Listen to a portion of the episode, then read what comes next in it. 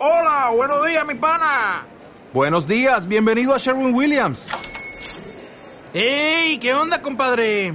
¿Qué onda? Ya tengo lista la pintura que ordenaste en el ProPlus app. Con más de 6.000 representantes en nuestras tiendas listos para atenderte en tu idioma y beneficios para contratistas que encontrarás en aliadopro.com. En Sherwin Williams somos el aliado del PRO.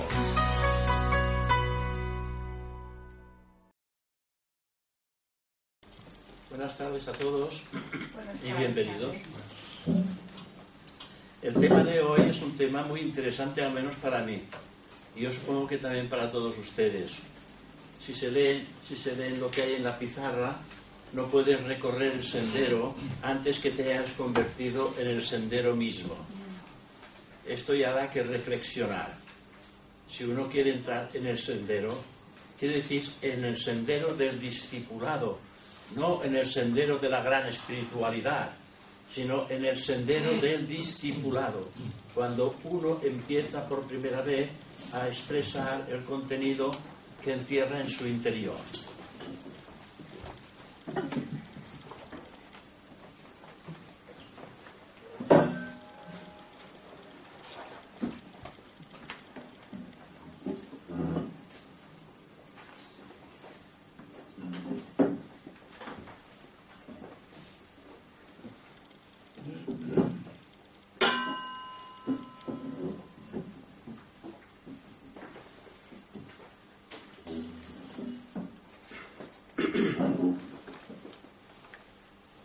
Volviendo otra vez a esta frase que tenéis en la pizarra, no puedes recorrer el sendero antes que te hayas convertido en el sendero mismo.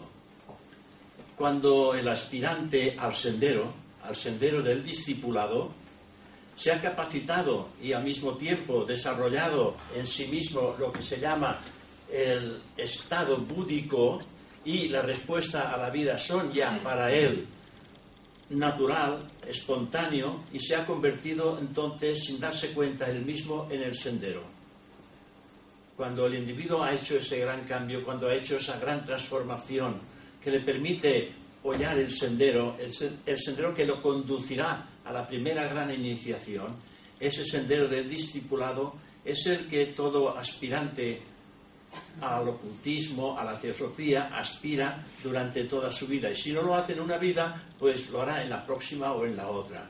Pero todos nosotros tenemos la oportunidad en esta misma existencia de alcanzar el sendero. Cuando se alcanza el sendero, toda nuestra vida ha cambiado completamente. Hemos, hemos dejado de ser lo que somos en la actualidad para ser algo nuevo. El hombre viejo se termina y en la misma existencia surge el hombre nuevo, el hombre que abraza la espiritualidad y que empieza a, sentir una cierta indiferencia por las cosas materiales. Nuestra evolución no es un tránsito ni siquiera un crecimiento. No es tampoco un proceso de ir a una parte ni un aumento de tamaño, es precisamente un desarrollo virtual de los poderes de nuestras vidas, los poderes de la vida de la propia mónada. Así como la materialidad pasa a un segundo lugar y los poderes de la conciencia, que son voluntad, sabiduría y actividad, dominan casi por completo la materia de los planos. Cuando el individuo empieza a experimentar esa transformación, entonces estos tres poderes divinos de la conciencia, que es voluntad, sabiduría y actividad, es lo que empieza a funcionar en su vida, a pesar de que aún vive dentro de un cuerpo físico material. Por lo tanto, el espacio no es un carcelero, el espacio no es un lugar en el que uno pueda quedar encerrado aquí abajo. Y la conciencia no necesita en absoluto viajar a través del espacio para aparecer en otro lugar, en algún otro lugar sin necesidad de desplazarse. A través del pensamiento la conciencia puede realizar cualquier cosa cuando el individuo se ha realizado a sí mismo, cuando el individuo ha abrazado el camino de la santidad y ha empezado a transformar su naturaleza humana en divina Esa es la base fundamental del sendero del discipulado. Transformar totalmente el carácter que poseemos. Todos tenemos un carácter y diferente unos de los otros, pero este carácter lo hemos creado nosotros, ni lo hemos comprado ni, lo hemos heredado de nuestros padres. Es un carácter que hemos ido forjando vida tras vida y nos hemos convertido en lo que somos. Y ahora nos damos cuenta que hay cosas en nuestro carácter que deben de ser transformadas. Y, en ese estamos, en eso estamos. Intentamos transformar los aspectos negativos de nuestro carácter que nos permita despertar cualidades divinas, espirituales, para poder entrar en los mundos internos, en los mundos sutiles, en los mundos donde realmente existimos. Porque nosotros aquí, en este mundo, estamos de paso. En este mundo todo cuanto existe, todo es perecedero. Nuestros cuerpos son perecederos, pero nosotros nos mantenemos en la intemporalidad. Siempre estamos fuera de, la, fuera de lo temporal. Siempre estamos en lo eterno. Vida tras vida, nosotros nos vamos forjando este carácter que nos permitirá un día tener la fuerza de la voluntad para empezar a desprendernos de todo aquello que tiene agobiada nuestra conciencia e identificada en las cosas del mundo poco a poco nos iremos desnudando de ello y esto es una tarea que es una tarea que necesita varias vidas para poder limpiar todo lo que hemos nosotros adherido a nuestro carácter a través de las distintas experiencias y en las distintas vidas que hemos tenido. En una ocasión, un maestro le dijo a su discípulo que caminara a través del cuarto. Estaba en una habitación y dice, camina a través de este cuarto y al cabo de un rato le pregunta, ¿qué estabas haciendo? ¿Te estabas moviendo? Le pregunta el maestro al discípulo. Después de reflexionar el discípulo sobre estas preguntas, le, eh, le dio la respuesta correcta y le dijo, no, yo no estaba avanzando, estaba observando que el cuerpo se movía. Yo estaba pensando, estaba sintiendo y queriendo. Solo el cuerpo se movía. Aquí el discípulo nos da a entender de que él se había separado del cuerpo, él es algo distinto al cuerpo y él podía observar qué es lo que estaba haciendo el cuerpo mientras él sentía, pensaba y actuaba desde fuera del cuerpo. Es decir, que nosotros podemos llegar a hacer un desdoblamiento de la conciencia a los planos sutiles o a nuestros vehículos de conciencia más sutiles que el cuerpo físico.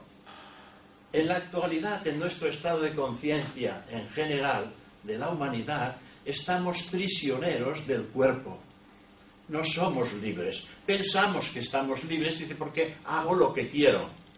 Pero estamos prisioneros de los deseos, de los pensamientos y también de las ilusiones. Somos prisioneros de esto, por lo tanto, no podemos, no podemos lanzar la, la conciencia a otros planos más útiles donde poseemos otros vehículos de conciencia.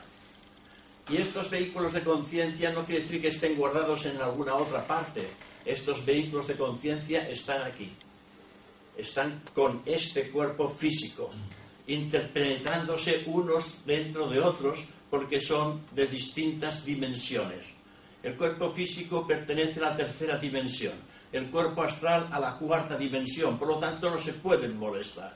El cuerpo mental a la quinta dimensión, cuando el individuo alcanza ese estado de conciencia de la quinta dimensión, entonces él puede estar, eh, puede tener el cuerpo aquí y puede él estar en el otro, en el otro lado del mundo, con su pensamiento y su conciencia.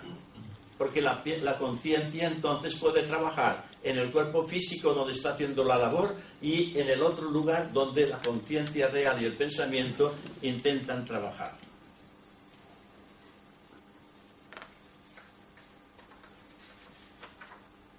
Así que no es menester que el ego tenga que viajar para ir de un lugar a otro, puesto que puede aparecer simultáneamente en diferentes partes del mundo, como hemos dicho. Sea en las imágenes devachánicas de algunas personas, así como en el mental inferior de otras personas que puedan estar vivas físicamente. Y en el, en, el, en el estado devachánico de aquellas otras personas que, habiendo dejado ya el cuerpo físico, se hallan como, se conoce en el devachán. Aún en en la etapa de desarrollo que presupone esta enseñanza, el candidato se halla trabajando siempre en la perfección de su propia personalidad. La perfección de la personalidad es indispensable para poder entrar en los mundos sutiles, en los mundos espirituales, tales como el cuerpo causal, búdico y átmico, que son vehículos de la conciencia del hombre. El hombre es la mónada espiritual, y la mónada espiritual ahora se le llama la mónada humana porque ha abrazado las siete vestiduras que lo llevan al contacto con el mundo físico. Al mismo tiempo, su labor interna, la labor interna también, nuestra propia labor interna, está particularmente relacionada con el desarrollo de Buddhi, el alma espiritual es importante tener en cuenta de que el alma espiritual, Buddhi, está siempre presente también en nosotros. ¿Por qué? Porque por encima del cuerpo causal o mente superior o mente abstracta, como normalmente, o subjetiva, como normalmente se la llama, esta recibe directamente de Buddhi la luz de Atman, la luz divina de Atman. Hace la función de espejo, la función de reflejo y la, luz que recibe de Atman la manda directamente al mana superior, el mundo de las ideas, el mundo abstracto, esa mente subjetiva, y como existe un lazo directo entre la mente superior y la mente inferior, entonces por este canal es cuando el individuo físicamente, la personalidad, puede recibir alguna que otra, digamos, corazonada presentimiento que es lo previo antes de poder recibir directamente la intuición. Cuando, cuando el Maestro Jesús dijo, yo soy el camino, la verdad y la vida, y nadie llega al Padre si no es a través de mí declaró una verdad mística, pues el Cristo es uno con el aspecto búdico de la conciencia universal. También sabéis que Cristo es un estado de conciencia. Hay que tenerlo siempre en cuenta, hay que, hay que separar Jesús y Cristo. Cuando los unimos decimos Jesucristo, porque, Cristo, porque Jesús está bañado por la luz de Cristo, un estado de conciencia muy elevado, un estado de conciencia que todos tenemos que conseguir en, un, en una vida o en otra. Un estado de conciencia que permite al individuo nacer por segunda vez en el mundo físico. Y cuando digo por segunda vez es porque ha nacido físicamente y después nace espiritualmente. Y por eso se le llama el dos veces nacido el uno sin segundo. Hay que tener en cuenta que solamente hay una conciencia. Al alcanzar el pleno conocimiento de ese hecho, de que hay una sola y única conciencia, el iniciado puede convertirse en un maestro, en un arad. Cuando hay esa, cuando se alcanza ese estado de conciencia uno, puede convertirse en un arad. Pero a menos de que vaya a través de este principio crístico no puede alcanzar al Padre, la mónada que está arriba. Porque cuando se dice el Padre, el Padre es la propia mónada, es el ser divino que somos cada uno de nosotros. Este es el Padre. El Padre, cuando dicen el Padre, no, no se está hablando de una entidad fuera de nosotros que está en los cielos. No, el Padre está aquí junto con nosotros. Por eso que es la mónada espiritual que encarna. Y esto es el Padre. Pero el estado de conciencia debe haber despertado en el corazón o en la cueva etérica del corazón del candidato que entra en el estado de Cristo, en un estado de conciencia crístico. La mayor parte de los hombres, prácticamente, prácticamente todos los hombres, tratamos de, escapar del dolor hasta donde nos es posible, pero Cristo aceptó el suyo y no solamente lo aceptó el suyo, sino que añadió el de los demás. Él supo perfectamente atraer el dolor, el dolor de los demás y transmutarlo en felicidad. Los que siguen el sendero búdico, ellos dicen instintivamente, cuando la pena los aflige, son muchos los que sufren porque debería yo de ser eximido del sufrimiento. He dicho ya en alguna que otra ocasión que cuando un discípulo, un aspirante al discipulado, en una de sus encarnaciones en las que está a punto de entrar o de hollar el sendero espiritual, él dice que eleva su pensamiento hacia lo alto, pidiendo a los señores del karma que le manden cuánta, cuánta, cuánto karma precise de su propio, de sus propias experiencias, porque está preparado para poderlo saldar. Ya sabéis que el karma es una ley de causa y efecto, aquella ley que dice tal farás, tal probarás, el hombre siembra, el hombre recoge lo que siembra, etcétera, etcétera, todas estas cosas, ¿no? Y cuando el individuo se siente preparado y fuerte en una encarnación, porque sus pensamientos están llenos de gloria espiritual y que se está, se está eh, desapegando completamente de todo aquello que lo tenía atado en el plano físico, entonces es cuando él invoca las fuerzas de los grandes maestros para que le manden cuanto karma porque se siente fuerte para poderlo saldar. Claro, hay que ser muy fuerte para estas cosas. Por eso aquí nos dice,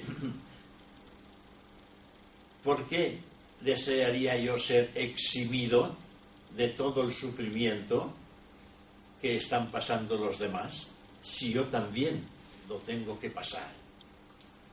Porque como no estamos nosotros identificados los unos con los otros, no estamos identificados porque estamos dominados por la materia física del plano en el que nos movemos ahora. Y esto nos separa los unos de los otros. Si tuviéramos la oportunidad en esa encarnación de bucear en lo más profundo de nuestro corazón, entrar en lo más sincero de nuestra propia vida y escuchar, dice la voz de Dios que es nuestra propia voz, ir hacia adentro, hacia el encuentro de la realidad, una que mora en nuestro corazón, entonces nos, nos sentiríamos uno con todos los demás. Dejaríamos de estar solos y separados para ser uno con todos los demás que todo aquel que se sienta uno contigo, dice el mantra, sepa que es también uno con todos los demás. Ahora eso no lo entendemos, ahora eso no lo comprendemos, porque parece que, seamos, que estemos solos, estamos separados los unos de los otros. Pero si tuviéramos la oportunidad de lo que hemos dicho anteriormente, de bucear, en vez de ir hacia afuera, en vez de disgregar nuestras energías hacia el mundo exterior, lo giráramos hacia adentro y esta energía la encontráramos en nuestro interior, nos daríamos cuenta que somos uno con todos los demás, que no estamos separados. Y es, hay, un, hay un diagrama que esto lo explica magníficamente, que es, es como una rueda dentada. Imagináis una rueda dentada, ¿verdad? Pues a la punta de esta, del diente de cada una de estas dientes de la rueda dentada, la punta es el cuerpo físico. Si yo me meto hacia adentro, entraré en el cuerpo astral y estaré más cerca de los demás. Y si entro en el cuerpo mental, estaré todavía más cerca de los demás. A ver. Lo haremos muy rápido.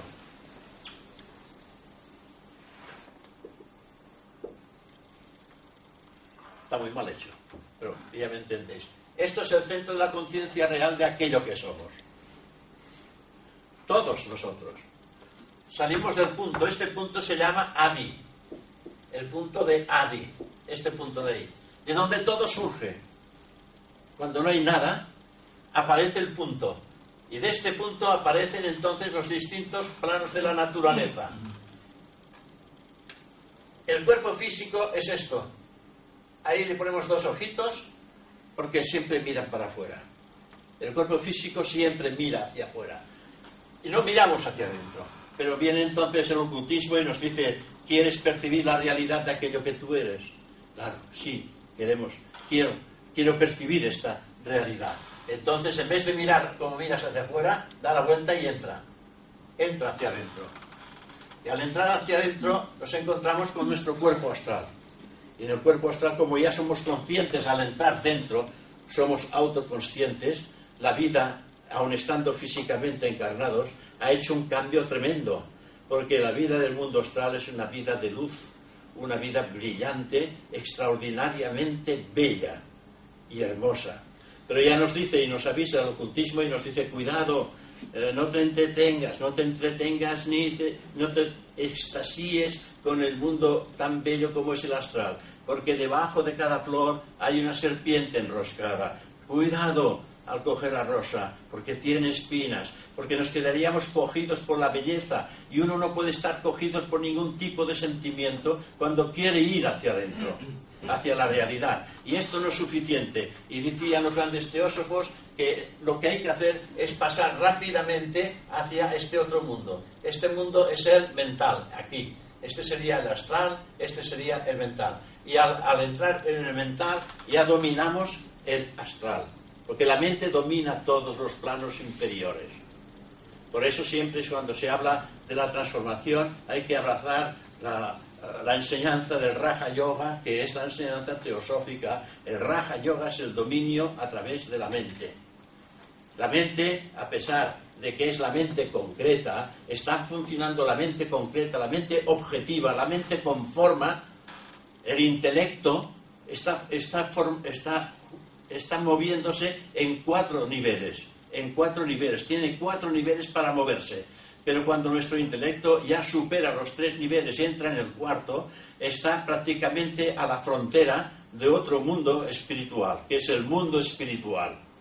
Y ahí entraría en el, en el quinto subplano, y en el quinto subplano ya no hay formas de pensamiento. Todo es abstracto, sin forma, subjetivo. Pero entra en la mente subjetiva, y aquí las cosas empiezan a cambiar, porque la mente subjetiva, que es una mente sin formas, porque cuando nosotros pensamos en la actualidad, pensamos con formas mentales. Cuando pensamos en el bocadillo, pues ya, ya lo tenemos, el bocadillo lo tenemos en la mente, ya, ya, ya sabemos cómo es el bocadillo que me voy a comer. Cuando digo bocadillo digo otra cosa, en el mundo astral no se necesita la forma del bocadillo ni ningún otro tipo de forma, porque en el mundo causal no hay formas. Pero no es suficiente, sino que aún, aún está algo separado. ¿Veis? De aquí, de aquí, aquí aún hay una separación. Pero finalmente entra en el Budi, entra aquí la conciencia, lo que entra es la conciencia, entra en Budi. Y en Budi ya no hay separación, en Budi ya es un, estado de conciencia continuo con todos los demás. La separación ha sido vencida. Ya no estamos separados los unos de los otros, sino que hemos entrado en un círculo en que nuestras conciencias se pueden tocar. Porque finalmente estas conciencias, si se pueden tocar, son una sola y única conciencia. Es por esa razón que todos somos uno. Según la enseñanza oculta, la, humanidad misma entera, que lo ignora, todos somos uno. Hay algún libro que se titula Todos somos uno. La realidad, la verdad, Dios, solamente hay un solo y único Dios, solamente hay una sola y única verdad. Si solamente hay un solo y único Dios, Dios está en todo ser humano. Y eso también lo dicen las religiones. Las religiones dicen, Dios está en todas partes y en todo lugar. Y en el interior de cada ser humano. Añaden. Por lo tanto, hemos de entenderlo, de que si Dios está en cada uno de nosotros, no puede haber un Dios para cada individuo, no puede haber un Dios para cada mundo, hay un Dios total y absoluto, no solamente para nuestra galaxia, sino para todas las demás galaxias que puedan existir en el firmamento. No sé si me explico bastante bien esto. Que todos somos uno. Es difícil de explicarlo cuando las cosas no se experimentan directamente. Pero eso se puede realizar en el mundo físico, lo que usted está explicando. Debe de realizarse en el mundo físico.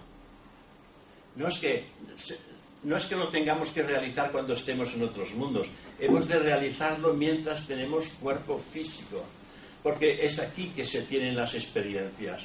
Fuera del cuerpo físico no existen experiencias. La experiencia física existe aquí.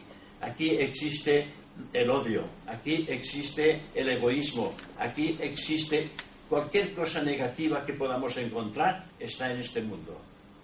En los mundos divinos, en los mundos espirituales, no hay odio, hay amor. En el mundo espiritual no hay egoísmo, hay inegoísmo, altruismo, servicio, amor hacia toda la humanidad. Pero aquí, en este mundo, encontramos lo contrario. Al encontrar lo contrario, entonces podemos comprender lo que traemos dentro. Porque el amor de Dios con todas las cualidades divinas están en nuestro interior. Pero están en un estado latente. Y gracias a las experiencias que podemos tener aquí en la vida, lo activamos. ¿Veis? Lo que está latente lo activamos. Cuando la experiencia es constructiva. Si la experiencia es negativa, nada. Pero si la experiencia es constructiva, entonces despertamos lo que está latente, que es divino, en el hombre, y eso ya quedará para siempre en, eh, una cualidad, en la que la conciencia podrá, actuar con ella. tengo que ver si no me callo.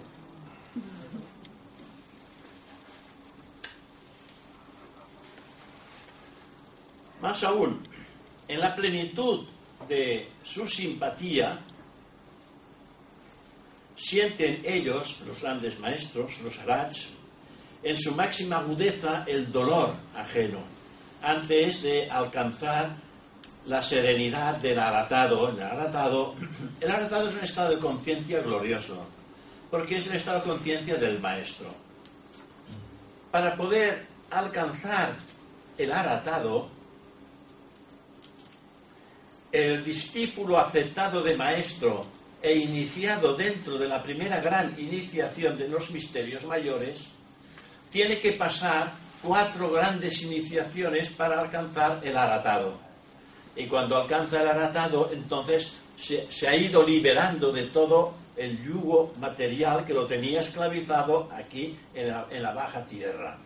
Y para ello, si trabaja seriamente se dice que con siete vidas puede alcanzar el aratado.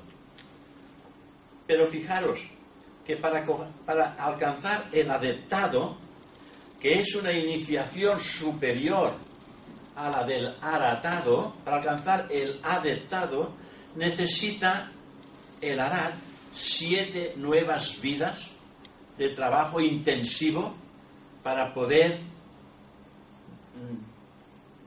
separarse totalmente de todo aquello que lo tenía aún prisionero en el mundo físico. ¿Veis prisionero? ¿Pero prisionero de qué? ¿Y quiénes son mis carceleros? ¿Prisioneros de qué? Prisioneros del egoísmo, de la pasión, del deseo, de todas aquellas cosas que nos atan al mundo físico. Y al estar atados al mundo físico, quiere decir que estamos encarcelados dentro del plano físico. Esto es el plano físico de la materia física. Y que nuestros carceleros son estos. Dice la enseñanza oculta en un pasaje de que el individuo está encerrado en un calabozo, pero que recibe la luz del sol a través del ventanuco. Y él está soñando por salir al patio para poder sentir el calor del sol. El sol simboliza, simboliza eh, eh, el espíritu en el hombre. La puerta del calabozo está abierta, pero fuera del calabozo hay los ceñudos carceleros allá, que privan al individuo salir al patio. Y estos ceñudos carceleros son precisamente sus propios sentidos. Aquellos que dan entrada al vicio, dan entrada al deseo, a la pasión, al egoísmo, etcétera, etcétera. Sus propios vicios lo tienen encerrado a pesar de que la jaula, a pesar de que el calabozo tiene la puerta abierta. Pero son los sentidos los que nos tienen atados. Tenemos la puerta abierta nosotros para salir. La puerta está abierta, nadie nos la tiene cerrada. Pero nosotros no nos, no nos atrevemos todavía a salir porque todavía hay pasión en nuestra mente. Estamos atados a muchas cosas, atados al deseo, al, poder, al obtener, al no perder cosas, a los miedos. Estamos atados por todas estas cosas y no nos, no nos atrevemos a pasar porque tendríamos que dejar todos estos vicios. Y como que aún no los queremos dejar, pues no salimos del calabozo. Es una forma de, explicar, muy rudimentaria, que nuestros, estamos dominados por nuestros sentidos, a pesar que los tengamos más o menos controlados. Más o menos controlados. Pero no han desaparecido. Y tienen que desaparecer por completo si no desaparecen, no podemos entrar en los mundos internos, porque sería un lastre. Y como en los mundos internos son mundos sin forma, y como que vicios, egoísmos, mm, eh, sentimientos, todo esto tienen formas mentales, estas formas no pueden entrar en los mundos internos, en los mundos sin forma.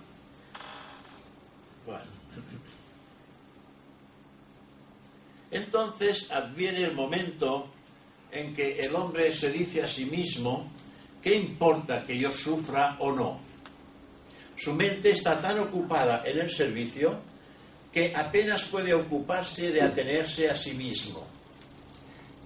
Y finalmente, a través del servicio, él va, va despejando de sí, va apartándose de sí, de su propia naturaleza humana, todo aquello que lo tenía atado.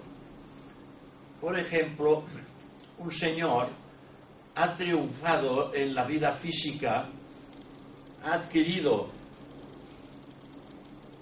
una gran cantidad, de, una, una muy buena economía, tiene, tiene empresas, tiene de todo, tiene de todo, porque cuando no tenía nada, él decía, con el dinero conseguiré obtener todo aquello que yo quiero, porque yo quiero ser feliz.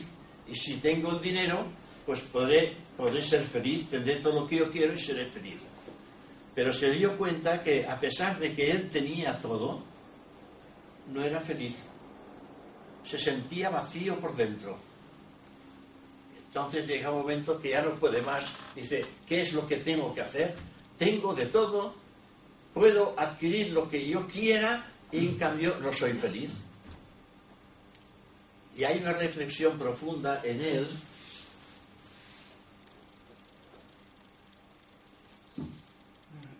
y se dice a sí mismo, si todo lo que tengo lo he ido adquiriendo a base o por la fuerza o de cualquier manera para poderlo obtener, sin mirar qué es lo que podía ocurrir después, todo lo, todo lo he adquirido tomando, tomando, tomando, quizás la solución para ser feliz será, en vez de tomar, dar. Dice, pues voy a probarlo. Y empieza a dar. Y, al empezar a dar, pues ve la alegría del niño, ve la lágrima que cae sobre las mejillas de la mamá y eso le produce una cierta felicidad. Y entonces dice, pues quiero ser más feliz y empieza a dar más. Y empieza a dar más y entonces él descubre la auténtica felicidad. Porque la felicidad está en dar, en servir, en ayudar. Esta es la auténtica felicidad. No en obtener, guardar y almacenar, sino en dar. Y finalmente él descubrió la felicidad, porque la felicidad estaba en dar cosas a los demás que les producía alegría y que les ayudaba a resolver sus propios problemas.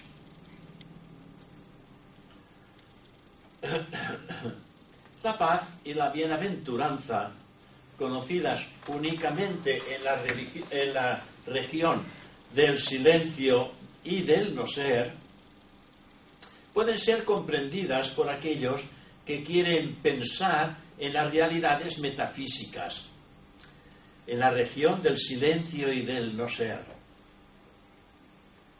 Porque la región del silencio y del no ser está en lo más profundo de nuestra naturaleza humana, en lo más interno. Porque el ser divino, el silencio, lo podemos encontrar cuando conectamos con el ser divino.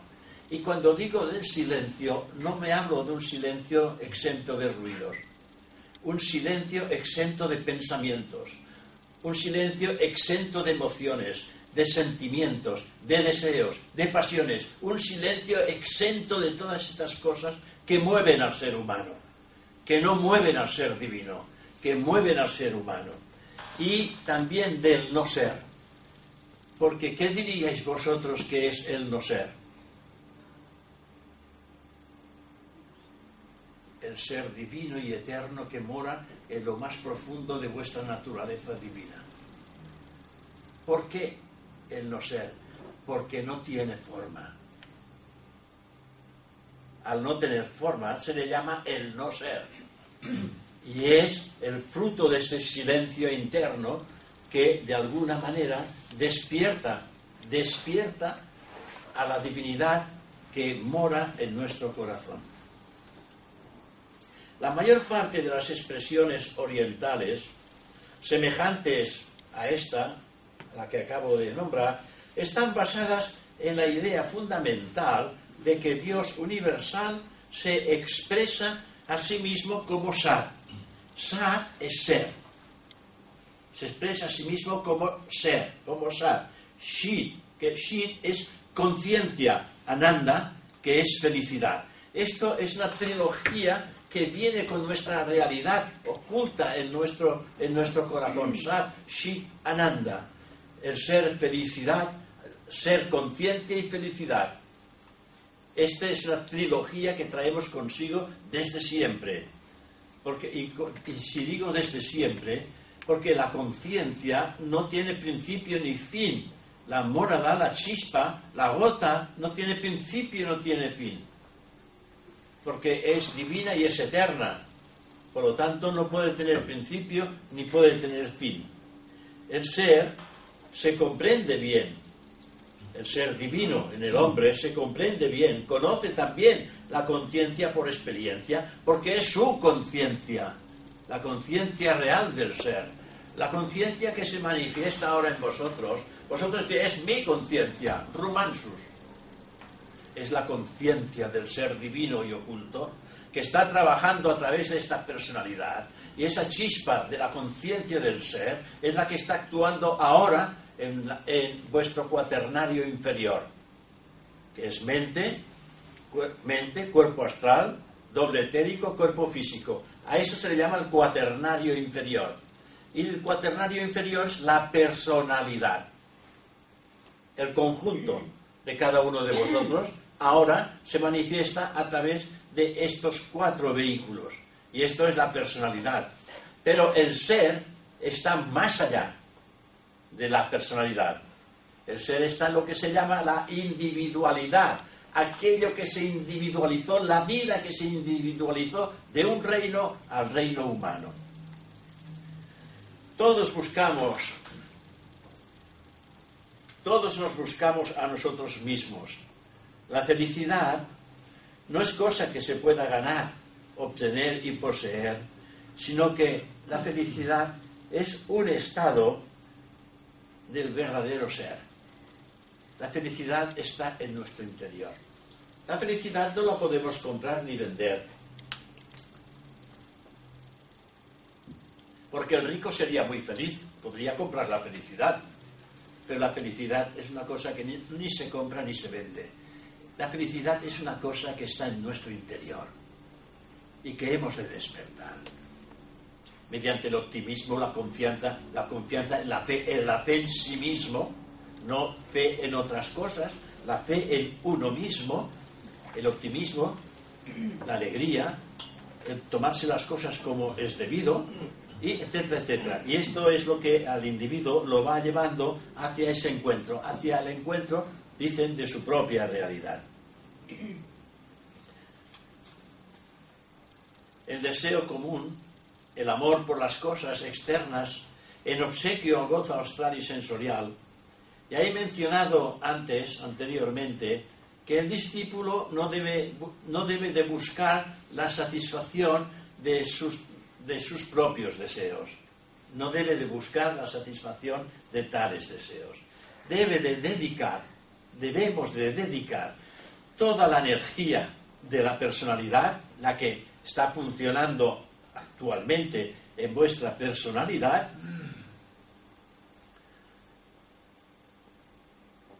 mm, física, astral y mental, a la obra precisamente de la evolución espiritual y al servicio de la vida interna, asimismo y en la de las demás personas. No solamente en la vida interna de sí mismo, sino también participar en la vida interna de todos los demás. Esto es difícil de hacer, porque incluso a veces esto mismo cuesta hacerlo en la misma familia. En más allegados no. Haremos lo que haga falta para nuestros hijos o para nuestros padres pero bueno, para mis tíos ya la cosa es un poco más distinta. Para mis primos también es un poco más diferente. Y para el vecino todavía es más diferente. Pero gracias a la creación de lo que es la familia, se van despertando estos sentimientos. El sentimiento de sacrificio para los demás. Yo me voy a sacrificar para los de casa, los de casa, para mis padres, mis hijos, mis hermanos, me voy a sacrificar por ellos. Bueno, sacrificarme por el vecino, pues si no me ha de costar mucho y lo puedo ayudar, sí, le echaré una mano. Pero sacrificar mis cosas por la del vecino será un poco difícil. Pero el individuo, a medida que va avanzando en el terreno de la espiritualidad, no solamente llega a sacrificarse también por el vecino, sino que después para el pueblo, sino que después para la nación, sino que, y, después para el mundo entero. Finalmente se convierte en un servidor del mundo. Hoy somos servidores de la familia. Después seremos servidores del vecino o de los vecinos. Y luego seremos del pueblo, luego seremos de la ciudad, luego seremos de, del país y finalmente servidores del mundo entero. Y así poco a poco el individuo va creciendo. Depende, vosotros sabéis hasta dónde llegáis. Y si sabéis hasta dónde llegáis, ya sabéis en qué estado de conciencia habéis llegado a desarrollar. A dónde llega vuestro servicio hacia los demás. en el cuerpo físico es difícil o no es posible darse cuenta de cuán inmensas son las delicias de la vida astral. Y antes ya lo hemos dicho, es un mundo muy bello, muy hermoso y muy atractivo. Eh, ¿Habéis visto Más allá de los sueños, la película? Sí. ¿Eh? Eh, ¿No os ha dicho nada el mensaje? El mensaje de la película Más allá de los sueños. Cuando el padre se encuentra con los dos hijos que han muerto y se le presentan con un cuerpo distinto al que tenían, porque el- cuando estás en el mundo astral, a través del pensamiento, creas la forma que tú quieres astralmente, no la que tenías. Si quieres la que tenías, la puedes crear, pero si tú creas la forma que, mm, a ti te gusta, rápidamente el cuerpo astral reviste el pensamiento el cuerpo astral reviste el pensamiento y adquiere la forma que tienes tú en el pensamiento, en tu mente. Bueno, pues en, este, en esta película esto lo, ejemplariza muy, muy bien. Sin embargo,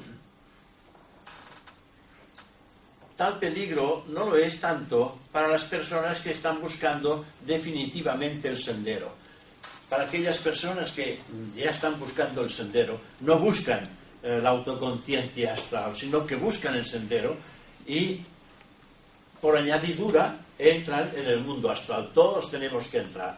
Y finalmente ellos, como nada más tienen la idea de entrar en, el, definitivamente en el sendero, entonces no se sienten atraídos por las formas eh, hermosas del mundo astral.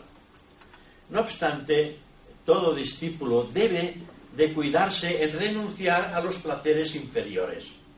Hemos de intentar, por todos los medios, ir renunciando a los placeres inferiores. Pero hay que aclarar una cosa. Renunciar a los placeres inferiores no quiere decir matarlos. Quiere decir no estar atados a ellos, que es muy diferente. Porque claro, si dices tengo que matar el deseo, pues ¿cómo mato yo el deseo? Hay que prescindir de estar atado o de acudir a la primera llamada. Tener la fuerza de voluntad y saber decir no. Eso no conviene hacerlo. Y tenemos un discernimiento lo suficientemente rico para decir sí o decir no. Sabemos lo que está bien y lo que está mal. Seguramente que todos lo sabéis, porque habéis corregido a vuestros hijos o a vuestros hermanos, les habéis dicho, esto no está bien, esto no hay que hacerlo. Y en cambio, el ejemplo, el padre que coge al niño que está fumando y le dice, no hay que fumar, esto es malo. Y el niño dice, pero tú fumas. Se trata de practicar con el ejemplo.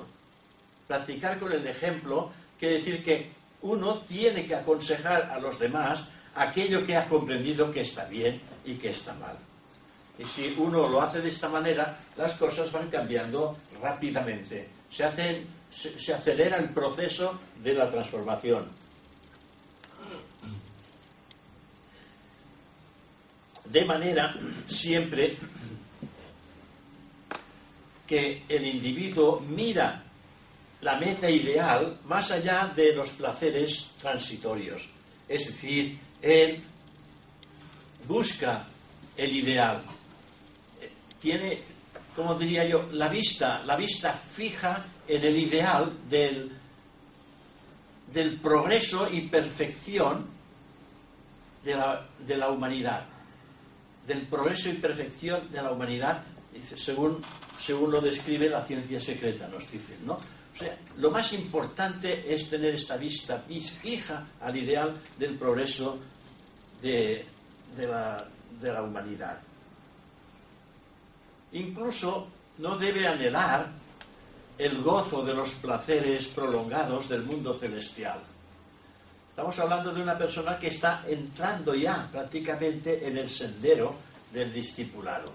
Incluso los placeres de la vida espiritual tiene que erradicarlos de su propia conciencia, porque estos placeres de la vida espiritual, esto lo ata en el astral, y su conciencia quedaría atada en el astral y no podría ascender en el causal y después al búdico o átmico. Por otra parte, no deberá atemorizarse de las lecciones que karma ponga en su camino. No debe de cogerle ningún miedo a cualquier obstáculo, problema que el karma le ponga delante, sino que él se habrá hecho lo suficientemente fuerte para poderlo transformar. Porque aquello que sembró, aquello que sembró, lo tiene que recoger. Recoger y transformar. ¿Mm? Cuando lo recoge, cuando uno recoge lo que encuentra en el camino que sembró, entonces lo, lo- lo encuentra para, que, para transformar lo que hizo en forma negativa en positivo. No debe desear el campo, no debe desear que el campo de la experiencia sea distinto de lo que es. Todos sabemos que las leyes naturales son inmutables y que debemos de utilizar la experiencia para progresar. La experiencia la utilizamos día a día obteniendo pues eh, todas aquellas cualidades que son indispensables para ir adquiriendo un mayor desarrollo de conciencia. Si no fuera por el orden que la naturaleza establece en el mundo, sería totalmente imposible que el intelecto se desarrollase. Si así se comprende y así se acepta, no habrá resentimiento alguno contra karma, que es precisamente la personificación de la ley. La ley es justa, no es que haya una ley kármica mala para nosotros ni para nadie, sino que eh, la ley es justa. Actuaste con tu energía y originaste algo de algo negativo, esa energía debe de recuperarse en algo positivo. Y es por esta razón que todos los estudiantes de teosofía sabemos que a la naturaleza solamente se la puede lograr conquistar mediante la obediencia de sus propias leyes. Es decir, colaborar con la naturaleza, ya que todo nuestro poder es la resultante precisamente de la armonía existente entre nosotros y también la naturaleza. Esto es algo que hemos de ir pensando constantemente a medida que vamos comprendiendo. La base fundamental de la teosofía es la comprensión. Cuando uno comprende algo, su vida hace un pequeño cambio. Porque la, la teosofía cambia la vida de las personas. Y aquel que cambia de pensamiento, su vida cambia. A medida que cambiamos la manera de pensar, nuestra vida va cambiando. Y la teosofía ayuda precisamente a cambiar el pensamiento de las personas. Un bote de vela, para navegar, debe de ir a favor del viento.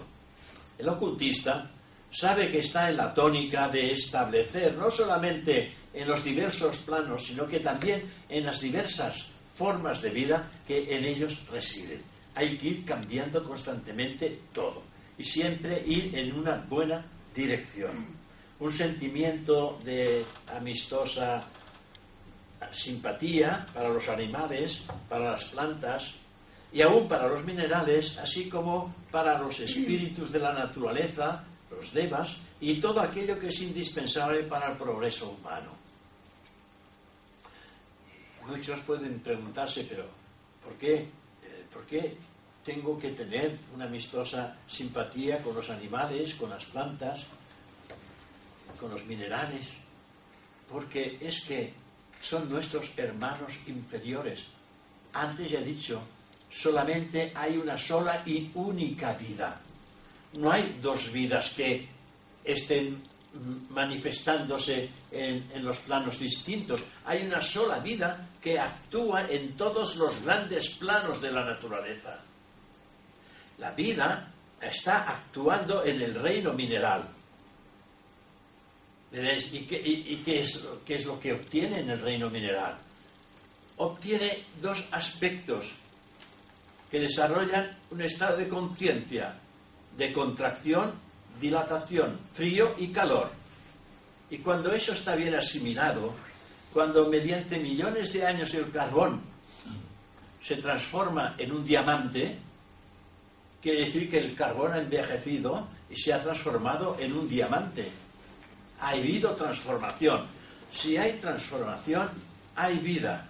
Esa misma vida que ha estado actuando en el reino mineral, cuando alcanza el estado de conciencia suficiente, asciende al mundo vegetal. La misma vida.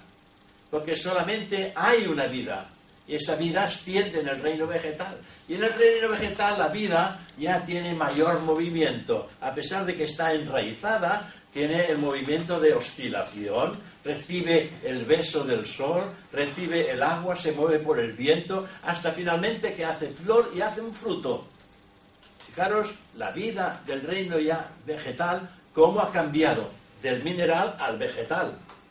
Y cuando ya la vida del reino vegetal ha asumido todo cuanto el reino vegetal le puede ofrecer, esa misma vida asciende al reino animal. Y en el reino animal la vida ya no está enraizada. Está libre, corre, salta por todos los prados, por todas partes, gruñe, se apareja. Eh, la vida animal es muchísimo más rica que en la vida vegetal. Y en la vida animal están dirigidas por lo que se llama almas grupales almas grupales que se van especializando según el tipo de animal, hasta que finalmente las formas animales entran en contacto con el reino humano. Las mascotas, los perros, los gatos, los, los elefantes, hay siete clases de animales domésticos que entran en contacto con el ser humano para llegar a alcanzar lo que se llama la individualización, que quiere decir que cuando están preparados, la vida entra en el reino mineral. La vida se paseó por el reino eh, humano, se paseó por el reino mineral, ascendió al vegetal, al animal y ha entrado ya en el reino humano. O sea que vosotros os habéis paseado por todos los reinos de la naturaleza y ahora estamos todos estamos en el reino humano y en el reino humano hemos de trabajar para alcanzar un estado de conciencia superhumano. Y así sucesivamente hay otros estados de conciencia superiores al superhumano. Pero no vamos a entrar en ello. Simplemente para, para que nos demos cuenta que la vida es una. No, no, no hay una duplicidad en la vida. La vida es una para cada uno de nosotros.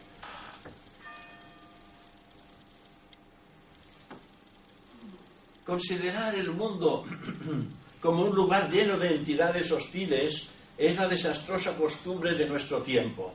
Esto es lo que está ocurriendo ahora y por todas partes. Solamente por medio de un sentimiento de simpatía con todo lo que nos envuelve, la vida deja conocer, se deja conocer y se pone en armonía con todo lo referente a nuestra existencia. La escala a la cual ascendemos todos está formada por peldaños de sufrimiento y dolor, estos solamente pueden ser acallados por la voz de la virtud. Hay un aforismo que se llama la escalera de oro, que son peldaños que el estudiante tiene que recorrer para poderse ir liberando cada vez más de la atracción de la tierra, peldaños que lo van separando de la baja tierra. Pero dice, no puedes poner el peldaño, el pie en un peldaño si en tus zapatos hay fango, porque te harán resbalar y te harán caer nuevamente otra vez en el fango al cual pertenece todo lo que es de tipo personal.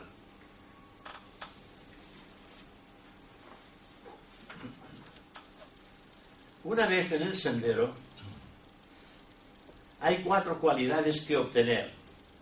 La última de las cuales se indica en el libro de A los pies del maestro, que está escrito por Krishnamurti, y lo describe como amor. Y se dice que sin esta, sin esta cualidad, las otras son en vano. Sin la cualidad del amor, las otras cualidades no pueden existir. Krishnamurti la presenta como la última, pero en realidad debiera de ser la primera, porque la, primera que nos da Krishnamurti es discernimiento, carencia de deseos, recta conducta y finalmente amor. Pero sin amor no puede haber discernimiento, no puede haber carencia de deseos y no puede haber recta conducta. Tiene que haber un amor por, la, por el cambio, por la transformación, por mejorar lo que somos. Amor se nos dice que también es la única vía que conduce al sendero propiamente dicho. La vía del amor, del altruismo, en el pensamiento, en la palabra y en la acción. Y eso debe ser algo que poco a poco uno tiene que ir recogiendo.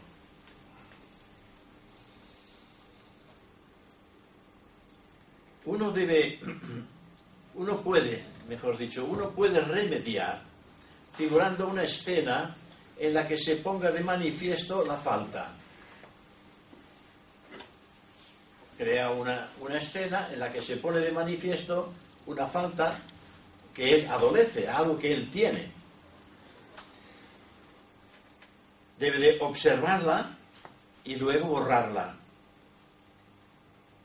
Acto seguido se reconstruye en la imaginación la virtud correspondiente a la falta. Considerarla durante algún tiempo, bueno, yo más que algún tiempo, le doy un tiempo. Ya lo sabéis, 21 días. Porque durante 21 días vosotros pensando en la virtud opuesta al deseo, a la falta, 21 días pensando, sintiendo, durmiendo y actuando con esta virtud, se desvanece por completo la parte opuesta o negativa. Lo de los 21 días, cosa mía. A veces yo digo, lo digo como una cosa y bueno, no me lo toméis al pie de la letra, pero yo lo he probado. Y podéis, podéis estar seguros que si dormís, pensáis, coméis y trabajáis siempre con esta virtud en el pensamiento, debilitáis de tal manera la falta que ésta desaparece de vuestro, de vuestro carácter. Porque le ha tomado el sitio, la virtud, que es a lo que le estáis dando vida. Si hay falta en vuestro carácter, defecto en vuestro carácter, ¿sabéis por qué está? Porque le dais vida. Porque le damos vida. Yo me sumo porque le damos vida. Si no le diéramos vida, no existiría. Existe porque nosotros la hemos ido colocando a medida que hemos ido trabajando con esta manera de pensar. Egoísta, hasta un cierto punto, y ahora se trata de cambiar la polaridad. Si queremos entrar en los mundos espirituales, no entraremos nunca con este fardo de, eh, de defectos que hemos acumulado en el carácter.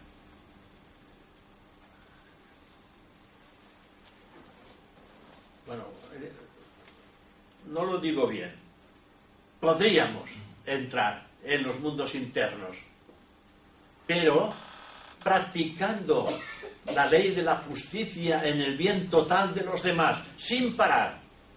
Y entonces los aspectos kármicos que debieran de ser transformados, automáticamente se transforman porque nuestra manera de vivir a partir del momento ha cambiado por completo. Y a esto se le llama, bueno, tampoco están los libros, pero yo le he puesto un nombre. Le, he puesto el nombre de karma compensatorio. Estoy compensando lo negativo por lo positivo que estoy haciendo día a día. Y esto después lo he encontrado también en nuestra literatura. Si nosotros nuestra manera de pensar ya dejamos de, acudir a la llamada del deseo, porque es tan fuerte la, la llamada que viene de dentro que trabajamos continuamente con el pensamiento intentando eh, encontrar la solución en, imprimir en nuestro carácter eh, cualidades que respondan a la vida espiritual. Y solamente estamos en este trabajo, automáticamente todo lo demás, por falta de comida, por falta de alimentación, mueren por inanición. Es una manera de ver las cosas. Es evidente que para abandonar nuestras faltas tenemos que sufrir grandes heridas en nuestro orgullo. Claro, si no tenemos el pensamiento constantemente conectado con las cosas de arriba, pues entonces aquí nos sentimos heridos en nuestro orgullo porque decimos, hombre, ahora que podría yo, estando hacer esto y, encontrarme la Marte feliz y satisfecho, feliz no, satisfecho, pues me tengo que pasar de ello. Pues aquí hay una herida a nuestro orgullo. Pero en estos casos la humildad es de gran ayuda porque hace que los hombres desean modificarse a sí mismos. O sea, hay que ir adquiriendo todas estas cualidades que son indispensables pues para vivir la vida del espíritu. La vida del espíritu es una vida completamente eh, de entrega, de amor, de servicio, de ayuda. Así que todos debemos de estar dispuestos. Voy rápido porque me estoy pasando de la hora. Como siempre. No, pero, No, queda- pero no paso de largo. Hoy no paso de largo. No, no nos acaba nunca. pero bueno, no importa. Nadie se queja. No, no, ¿Qué? ¿No? ¿No? ¿Qué? que sí, que Sí, sí, sí. sí, sí. Así que todos debemos estar dispuestos pues, a pagar tributos al pasado. Hemos de estar dispuestos a pagar, a pagar pues todo lo que de alguna manera hemos ido engendrando durante todo el tiempo, a enfrentarnos a cualquier sufrimiento, poniéndole fin para siempre por medio de la práctica y la virtud. Esto es algo que no podemos olvidar, que no podemos obviar, es algo que hemos de practicar diariamente si es posible. Dice el Bhagavad Gita, ¿conocéis el Bhagavad Gita? Si fueras tú el más pecador de todos, los pecadores, más pecador de todos los pecadores, atravesarías por encima de todo pecado en la bolsa, en la balsa de la sabiduría. Así como el fuego ardiente reduce a cenizas el combustible o arjuna, le dice Krishna, así el fuego de la sabiduría reduce todos los karmas a cenizas. Lo que antes he dicho. Cuando nosotros estamos entregados totalmente a la sabiduría, entonces la sabiduría reduce todos los karmas a cenizas. No hay necesidad de transformar, porque todo nuestro anhelo está dirigido hacia lo alto, hacia lo divino, hacia lo eterno. Claro, esto es difícil, es como, es como intentar comprender lo que decía un, teósofo que ya falleció, que decía, si solamente, solamente te separa de este mundo físico al espiritual un paso, pero ese paso se halla entre el cuarto subplano del mundo mental y el quinto subplano, que es donde se halla la frontera. Aquí abajo es lo material y aquí es lo espiritual, en el mundo mental. El mental es dual, no lo he dicho antes, el mental es dual. Mente concreta, mente subjetiva abstracta, hacia arriba, la espiritual y la material. Si el individuo se halla en este punto, en el cuarto subplano de la mente, y solamente le queda un paso y da ese paso, entonces entra en el mundo espiritual. Pero claro, para poder dar este paso, dice, solamente se necesita una cosa. Y claro, pues todos estábamos muy contentos. Y pues nada, ya lo tenemos, ya lo tenemos a mano. Si solamente hay que hacer una cosa, pues hago lo que sea para hacer esta cosa. Y le preguntamos, ¿y qué es lo que hay que hacer? Tener una sola y única aspiración. Nos contestó. Una sola y única aspiración, quiere decir que esta aspiración es alcanzar la realidad de aquello que yo soy. Porque solamente entrar, al entrar en la parte superior, es cuando llegamos a conocernos a nosotros mismos. Mientras estemos en la mente concreta, nunca nos hallaremos a nosotros mismos. No conoceremos la realidad de aquello que somos. Hay que dar ese paso y pasar la frontera de lo material a lo espiritual para llegarnos a conocer a nosotros mismos. Y a partir de aquí conoceremos a los dioses y al universo entero. Porque ya no estaremos dominados por las formas, sino por las ideas puras, sanas del espíritu.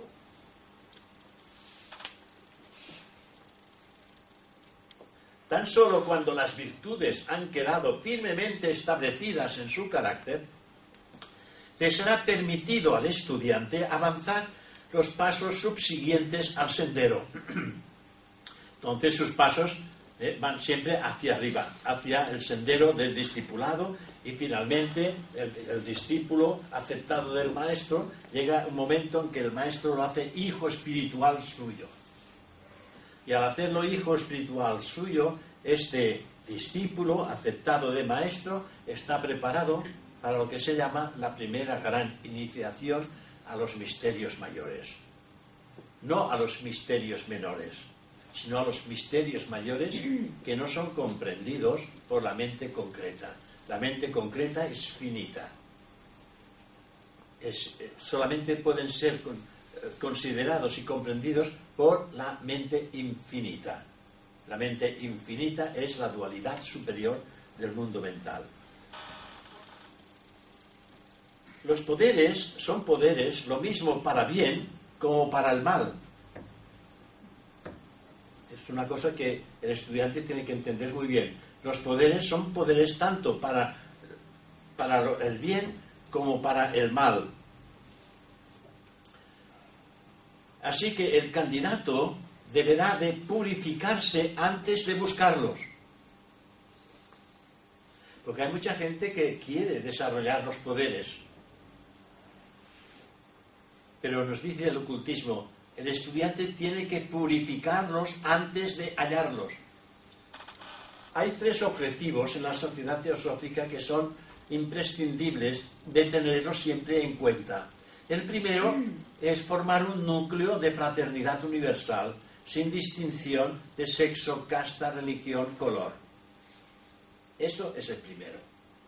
El segundo, hacer un estudio comparativo de todas las filosofías, ciencias y religiones.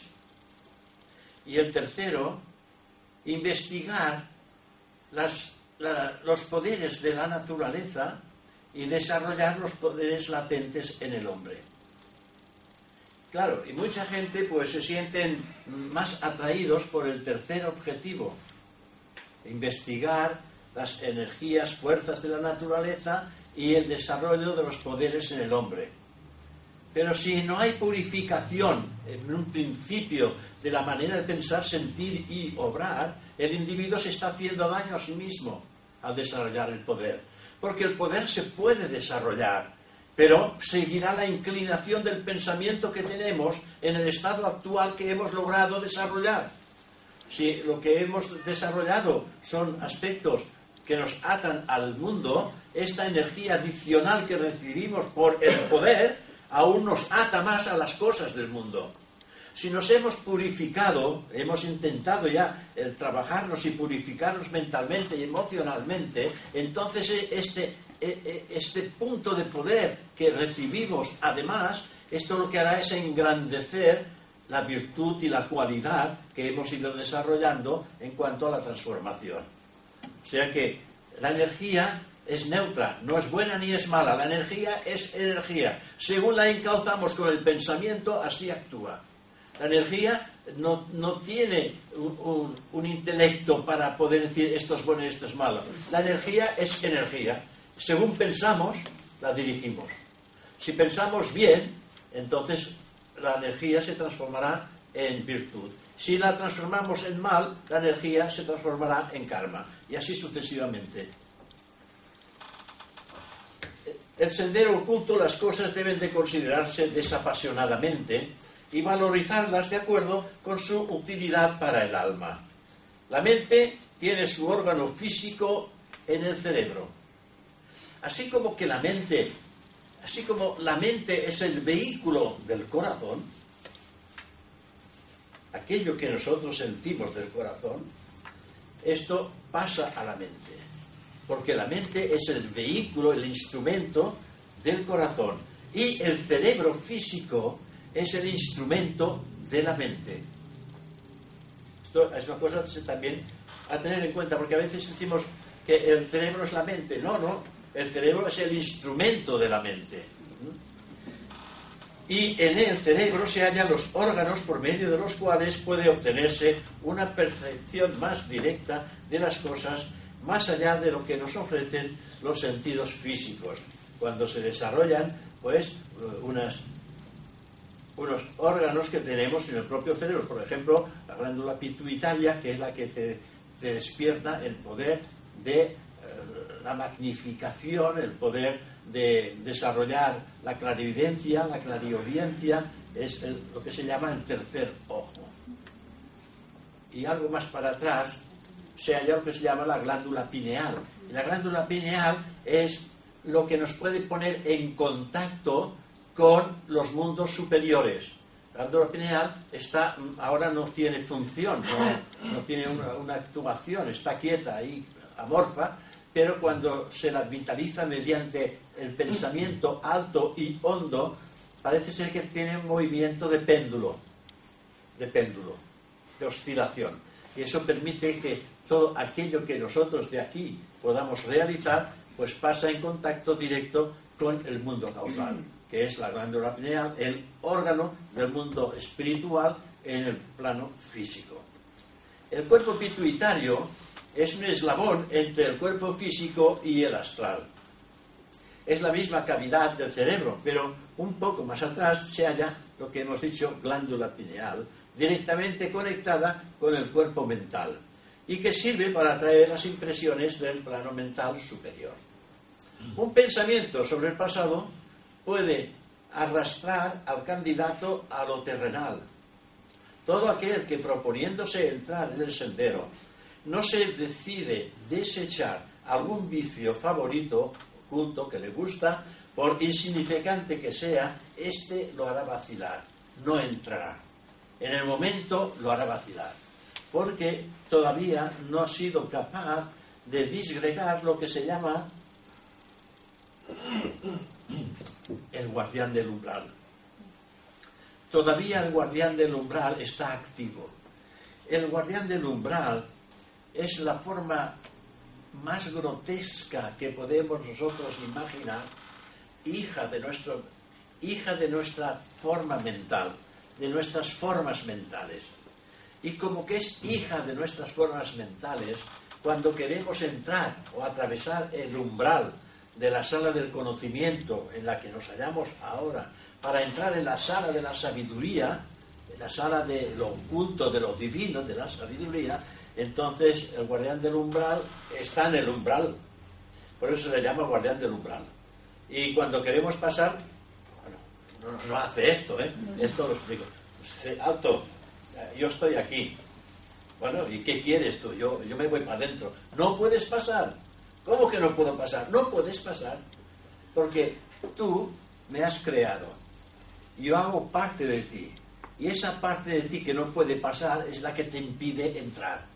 Si tú quieres pasar, me tienes que transformar. Si me transformas, entraré en ti y juntos entraremos en el mundo de la sabiduría. Porque no podemos, es una forma de explicar que no podemos entrar en el mundo de la sabiduría con cosas de tipo negativo que no hayamos transformado. El agua y el aceite, ¿verdad que no se mezclan? Se separan.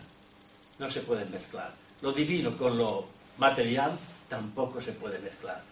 Lo material al mundo, lo espiritual al cielo. Y así sucesivamente para todas las cosas. No es tanto el acto que ensucia, es el pensamiento en él lo que nos perjudica. Esto es una frase de Madame Blavatsky que dice, la pureza de la mente es de mayor, es de mayor importancia que la pureza del cuerpo. Podéis purificar vuestro cuerpo si queréis, sí, pero si no purificáis vuestra mente, es difícil.